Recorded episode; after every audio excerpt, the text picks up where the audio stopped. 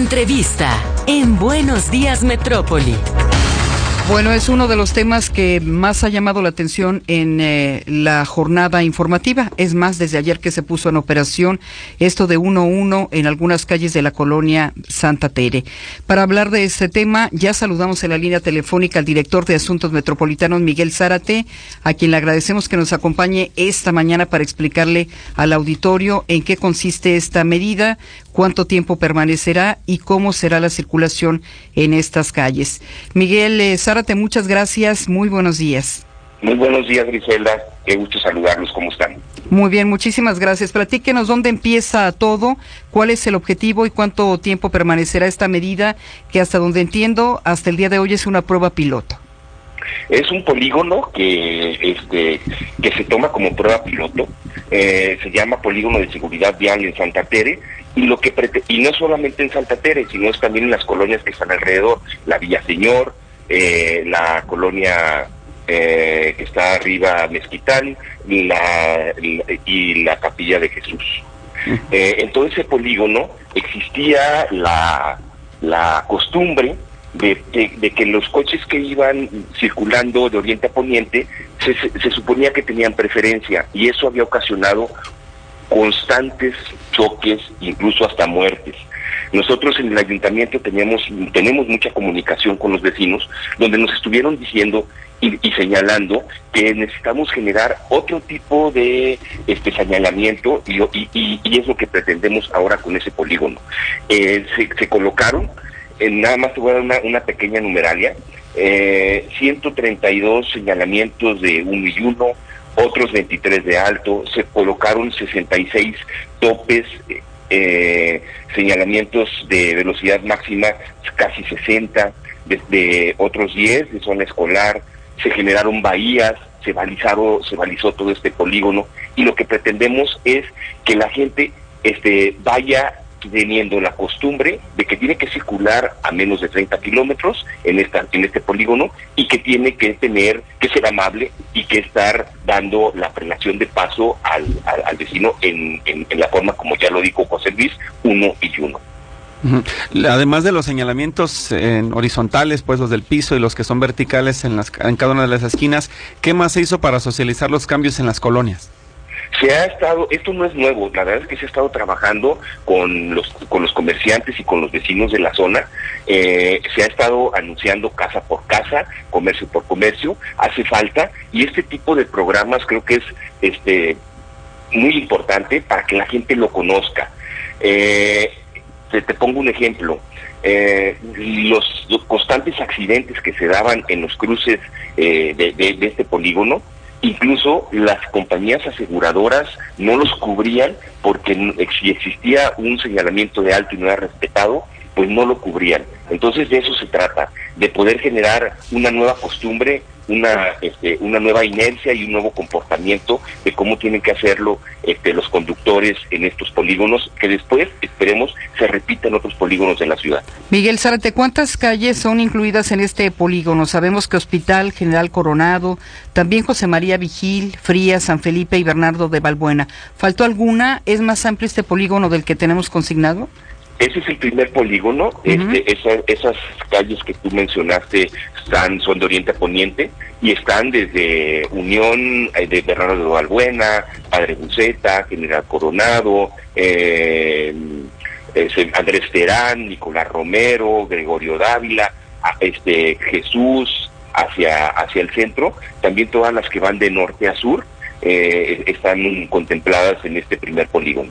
Supongo que el día de ayer que arrancó este programa, este proyecto, fue monitoreado para ver el comportamiento de los automovilistas.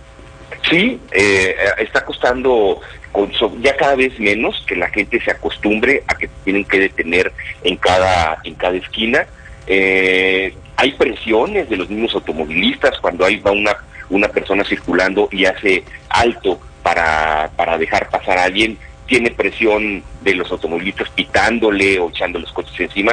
Sin embargo, pues creo que poco a poco tiene que ir cambiando esta manera de, manejar en la ciudad.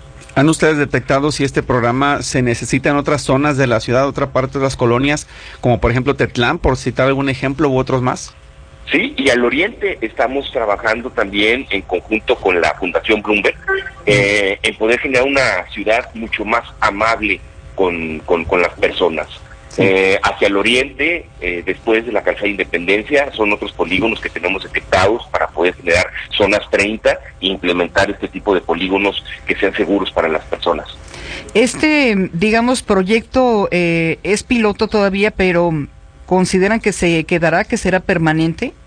Sí, la verdad es que sí, la inversión, te platico, en, nada más en este polígono son más de 7 millones de pesos de inversión, donde lo que pretendemos es que las personas se acostumbren a, circular con respeto al ciclista, con respeto al peatón, de una manera mucho más segura para ellos y a final de cuentas los tiempos de traslados no, no, no afectan este mucho en, en, en, en ellos. Entonces yo creo, Gris, que poco a poco estaremos generando, como bien lo decía José Luis, en, en, en Tlaquepaque, este, lo que ha pasado, pues hoy la gente se comporta de una manera este, correcta, educada, dando perlación al ciclista, dando perlación de paso al, al peatón, y pues de eso se trata. Sí, nos decía José Luis, también citándolo, que uno de los problemas de este 1-1 es que el automovilista lo puede respetar, pero los motociclistas no.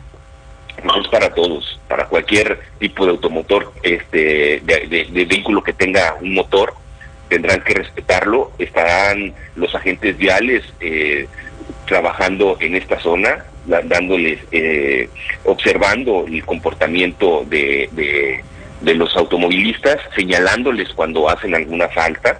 Eh, y bueno, creo que será poco a poco el que vayan generando costumbre, aunque ya es una, una, una ley, está dentro del reglamento. Miguel Zárate, ¿se considera un presupuesto permanente para el balizamiento y la instalación de los señalamientos? Lo pregunto porque con el paso del tiempo lo que se desgasta luego no se repone. Entonces eso genera confusión al perderse la información en cada uno de los cruceros. ¿Tienen contemplado o se consideró un presupuesto para que sea permanente el programa? Es difícil hacerlo así. Cada año los municipios van generando sus y armando los presupuestos este, que van a ejecutar en todo el año. Mm. Nosotros en esta administración hemos peleado por tener recursos en las distintas direcciones que nos permitan balizar, que nos permitan mantener las obras que se están haciendo. Eh, te platico que en esta administración se van a invertir en la ciudad un poco más de 5 mil millones de pesos que tiene que ver con la recuperación de espacios públicos, el poder generar calles completas, banquetas, seguras, bien iluminadas, sin topes, con accesibilidad universal. Y bueno, este, cada administración va generando sus prioridades. Yo espero que se que a, partir de las presiones que se puedan hacer también con los vecinos, la, el trabajo en conjunto con entre en las acciones de vecinos, los comerciantes y el gobierno municipal, podamos conservar y tener un presupuesto eh, importante que nos permita mantener la ciudad señalada y balizada.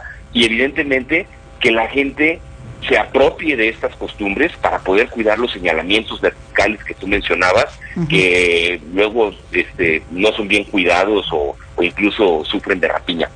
Sí. Dice Jesús Arroyo cómo funcionará con los motociclistas, porque en realidad sí se pasan los saltos, que no se pasen el 1-1.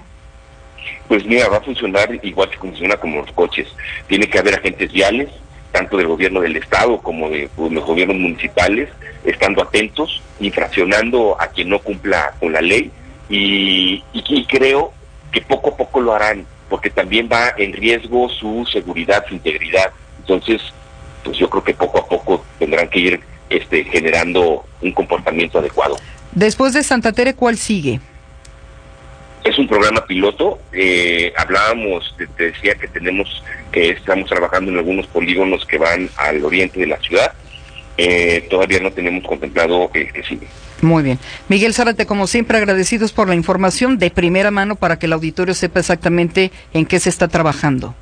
Muchas gracias, qué gusto saludarlos y, y de verdad que eh, la difusión de este tipo de, polito, de, de, políticas a través de medios como el de ustedes y el de boca en boca va a servir para que las personas nos vayamos acostumbrando a una nueva realidad en la ciudad. Muy bien, pues muchas gracias por la información, que tenga excelente día. Gracias, hasta luego. Miguel Zárate, director de Asuntos Metropolitanos.